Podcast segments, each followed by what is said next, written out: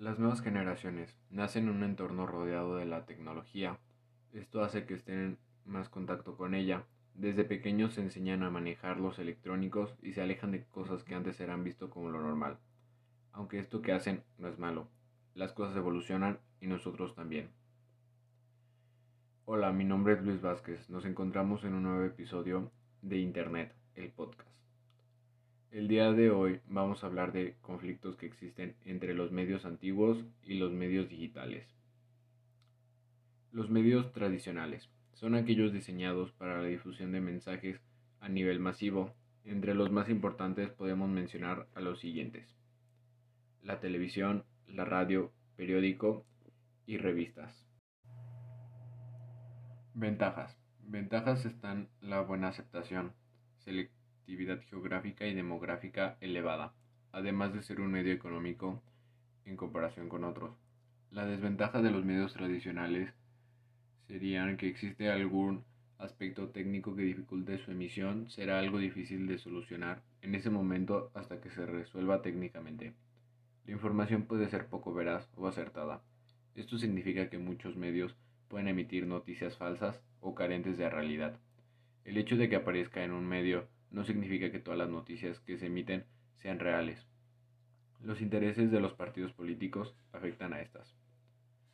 Medios digitales son espacios en los que se generan la comunicación y el intercambio de información entre usuarios y productores de contenido digitales, ya sean empresas, bloggers o sitios de noticias.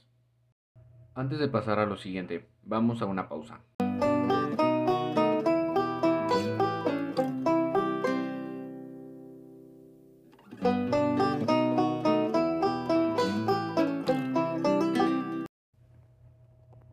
Antes de continuar, por si eres nuevo en este podcast, te recomiendo ver los episodios anteriores o superiores.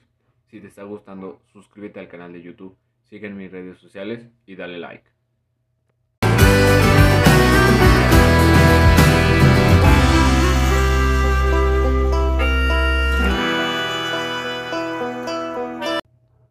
Ventaja de los medios digitales. Acceso a la información en segundos espacios virtuales académicos confiables, bibliotecas virtuales, revistas electrónicas. Pasemos a las desventajas.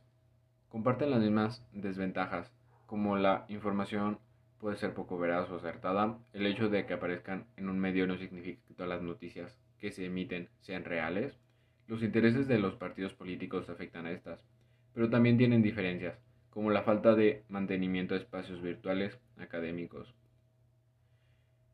¿Por qué el conflicto? Existen hoy en día personas que con solo una palabra pueden mover a las masas. El día de hoy se conocen como influencers o streamers o youtubers o creadores de contenido o de otros nombres. Tal es el caso de El Rubius, Luisito Comunica, Play, Juan S. Guarnizo y entre muchas otras personas que viven de este medio. Eso ha ocasionado la furia de los medios tradicionales porque las nuevas generaciones siguen más este tipo de persona, ocasionando que el rating de los tradicionales disminuya.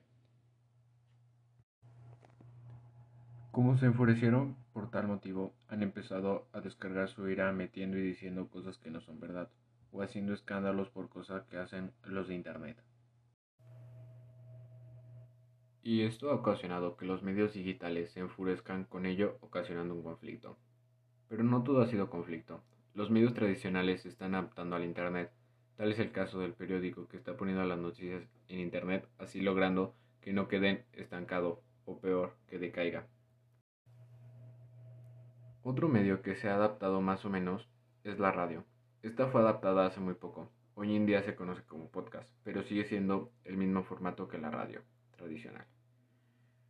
Para terminar, los medios de comunicación evolucionan con el tiempo y con el avance tecnológico. Por eso nunca hay que quedarse estancados. No importa qué medio sea el que se utilice, tienes que tener un criterio, informarte de otras fuentes y no quedarte solo con lo primero que encuentras. Les agradezco mucho su atención. Espero que esto les haya llevado un aprendizaje y que nos sigan escuchando